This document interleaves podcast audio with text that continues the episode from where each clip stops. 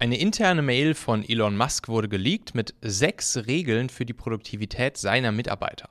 Was können wir daraus lernen und wie können wir Dinge so oder so ähnlich auch für uns und für unser Team anwenden? Das besprechen wir jetzt hier in dieser Folge. Ja, Elon Musk hat ja in letzter Zeit einiges an Shitstorms abbekommen. Insbesondere natürlich auch von vielen Massenmedien. Ich glaube auch ehrlich gesagt, insbesondere von den deutschen Massenmedien, wo ich ja zwischen den Zeilen dann auch ehrlich gesagt auch irgendwie immer so ein kleines bisschen Neid auf den reichsten Mann der Welt, der dann auch noch natürlich Unternehmer ist, herauslese.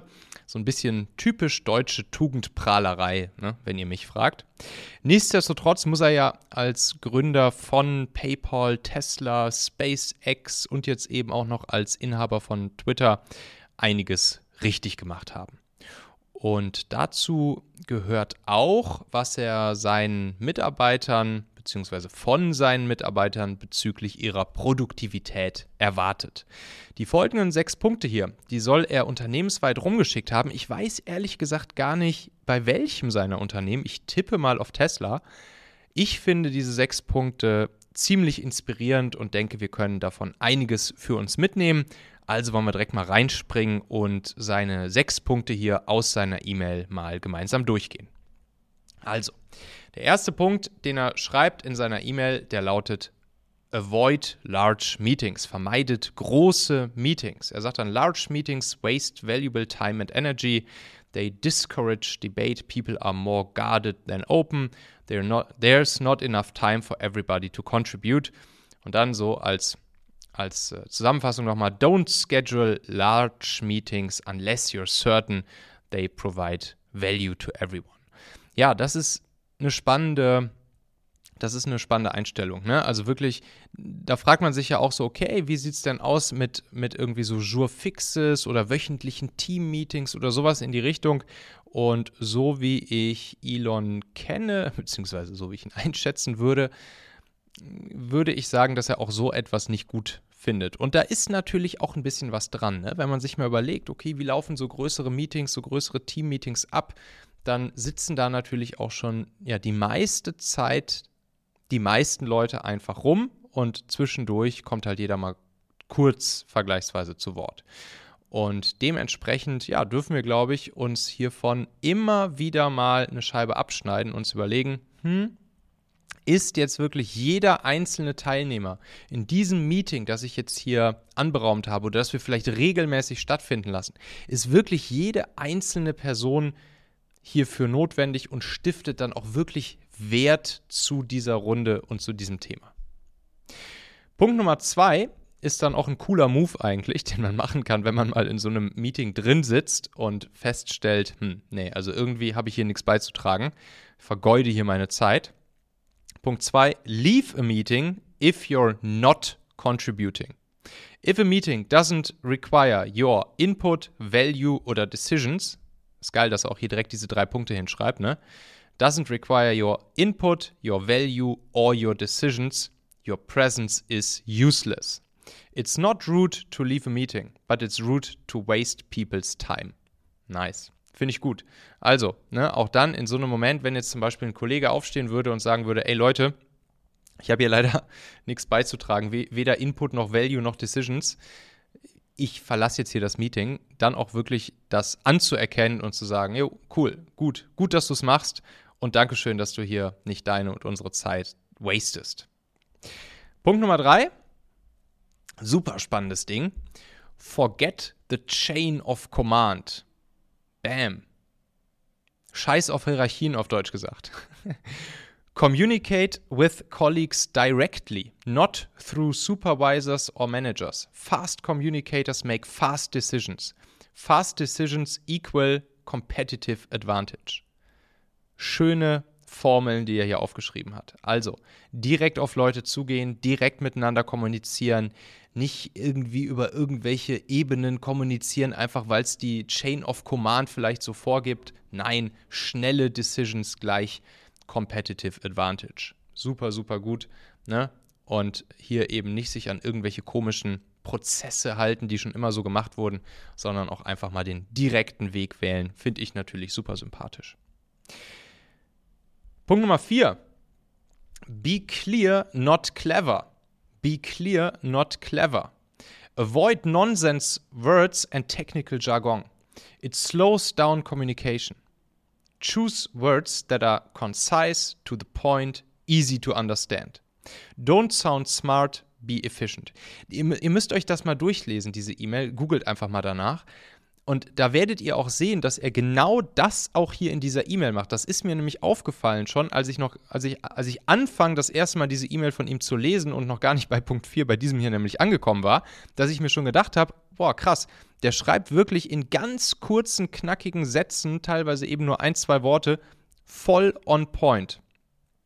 Und das ist, ja, das fällt auf und das ist cool. Ne? Das, das ist auch wirklich etwas, wo ich jetzt in letzter Zeit tatsächlich für mich selbst auch so ein bisschen immer versucht habe, dran zu arbeiten. Also wirklich kürzer und knackiger, on point, mit kurzen, einfachen, simplen, gut verständlichen Worten zu schreiben und natürlich auch zu sprechen, wenn es geht und eben nicht irgendwie Riesendinger, Riesensätze ewig auszuholen, noch ein Adjektiv mit rein und noch ein Adjektiv und noch ein bisschen, noch irgendein Fall mit ab, abgefrühstückt, der auch noch irgendwie mit reinkommen sollte und so weiter und so fort. Nein, kurz, knackig, on point, be clear, not clever. Hammerding, Punkt 4. Punkt 5. Hier haben wir es nämlich jetzt. Ditch frequent meetings. Also, ja, vermeidet wiederkehrende Meetings. There's no better way to waste everyone's time. Use meetings to collaborate, attack issues head on, solve urgent problems. But once you resolve these issues, frequent meetings are no longer necessary. You can resolve most issues without a meeting.